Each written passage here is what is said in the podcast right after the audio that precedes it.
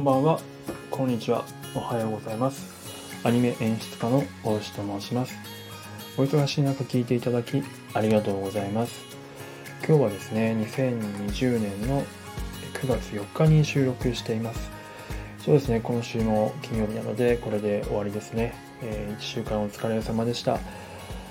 はい。えっと、九州の方はですね、台風が結構近づいてて大変だと思うので、あの、本当にお気をつけください。でですね、今日の、えー配信の内容は、えースタンド FM のオリジナルアニメ企画についての配信になります。えー、とこれは何かと言いますと、まあ、初めて聞く方もいらっしゃると思うので軽くご説明しますと、まあ、普段僕はですねアニメの制作現場でまあ実際にアニメを作ってる人間なんですけれども実際にそれをなんかスタンド FM の方で皆さんで一緒に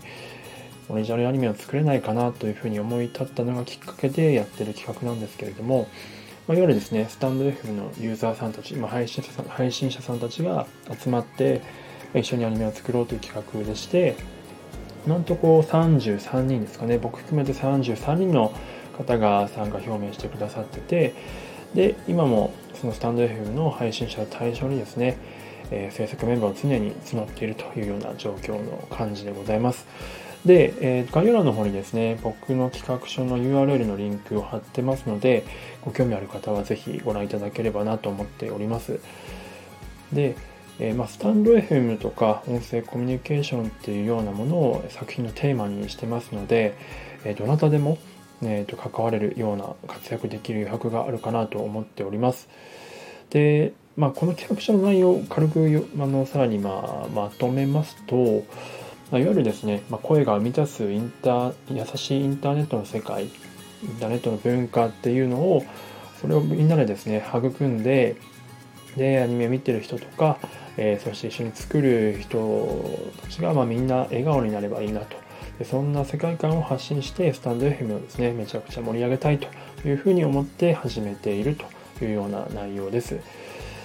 はい、で、まあ、制作メンバー先ほど言った33人が、えっと、Slack っていうですね別のコミュニケーションアプリを通していろいろ企画書を詰めて企画の最初の方ですね話の大筋とかどんな話がいいんだろうみたいなのを今揉んでいるというような状況です。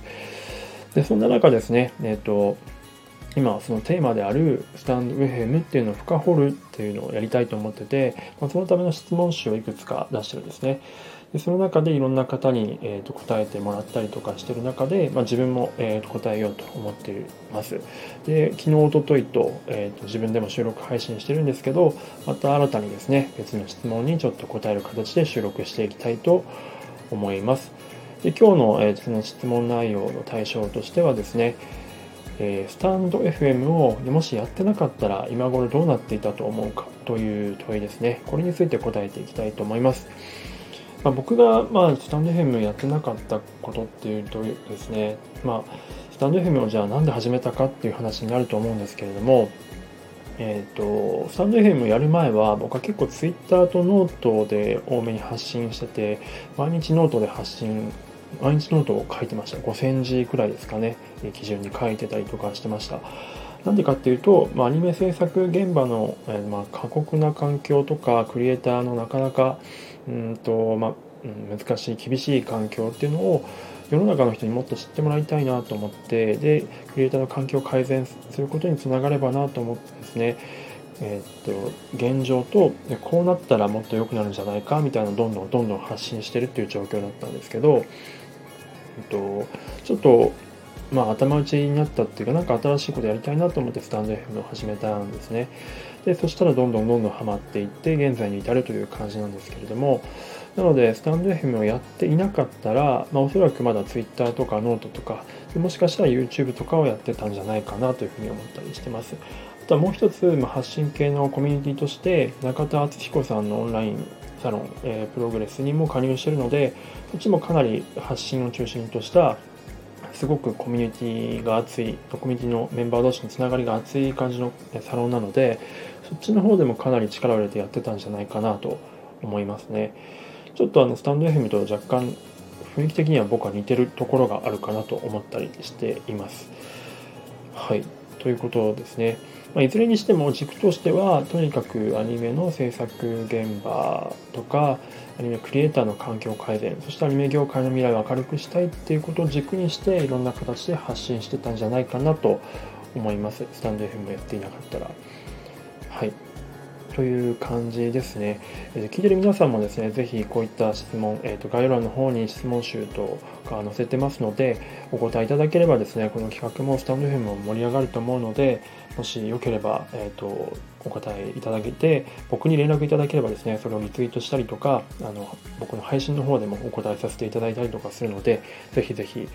えー、と前のめりにご参加いただけると、まあ、前のめりって言うとあれですね、まあ、気楽な感じでサクッとやっていただけると嬉しいかなと思っております。